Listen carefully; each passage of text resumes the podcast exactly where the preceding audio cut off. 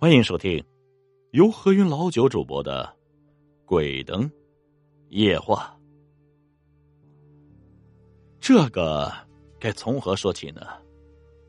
我有一个弟弟，高高大大的，长得很帅，就是小时候啊，一直身体不太好。我呢，比他大三岁，小时候爸妈都去外地打工了，都是我在照顾他，所以感情也是特别的好。我记得他上五年级的时候，被爸妈带去打工的地方了，而我是初中毕业以后去了爸妈待的城市上了中专。就在我外出实习那年，他因为生病做了一个大手术。后来过了几年，身体恢复了以后，就去我实习的城市找了一份工作。三年前的五月，我接到他的电话，可是啊，不是他打来的，是他的一个朋友，说他溺水了。当时我以为是诈骗电话，跟疯了一样跑到派出所。被告知他真的是溺水了，我跑到当时他溺水的湖边，还有消防队在打捞。我不知道过了多久，捞了多久，就在他们快要放弃的时候，就被捞了上来。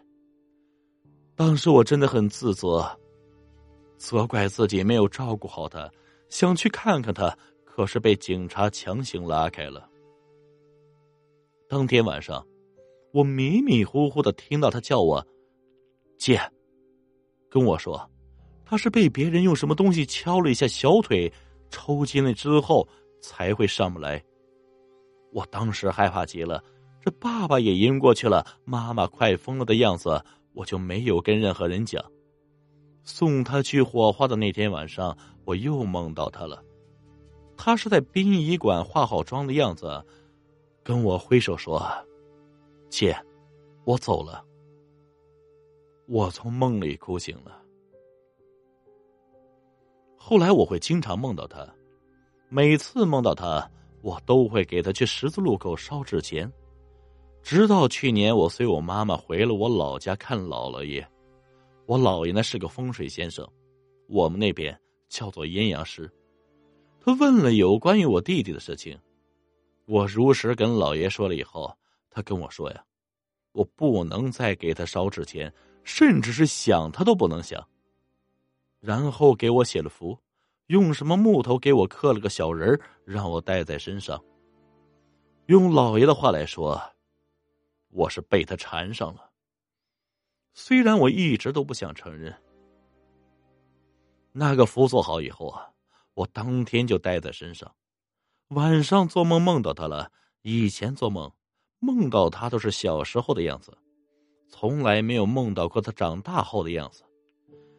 那天晚上特别奇怪，我梦到他的时候，他长大以后就是溺水前那年的样子。我在梦里一直想跟他说话，而他却用怨恨的眼神看着我。当时我难为极了。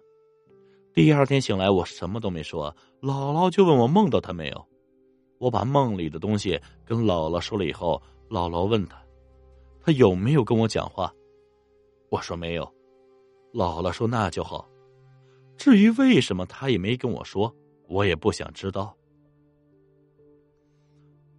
至于为什么我会跟我妈回老家找姥爷，是因为那一年我生病了，跑了好多医院，吃了好多药也没用，而且整个人好像很萎靡的样子。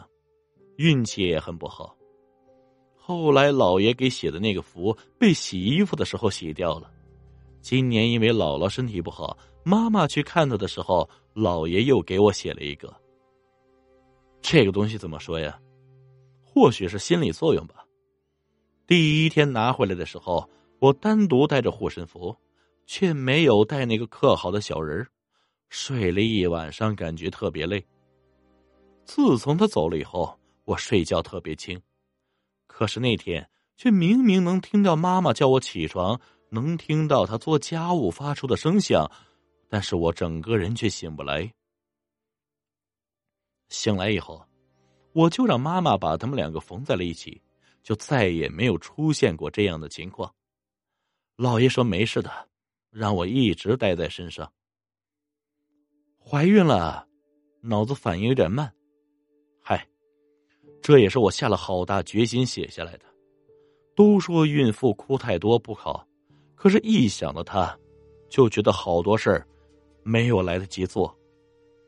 希望看到的人能珍惜身边的人，因为我们永远都不知道，明天跟意外哪个先来。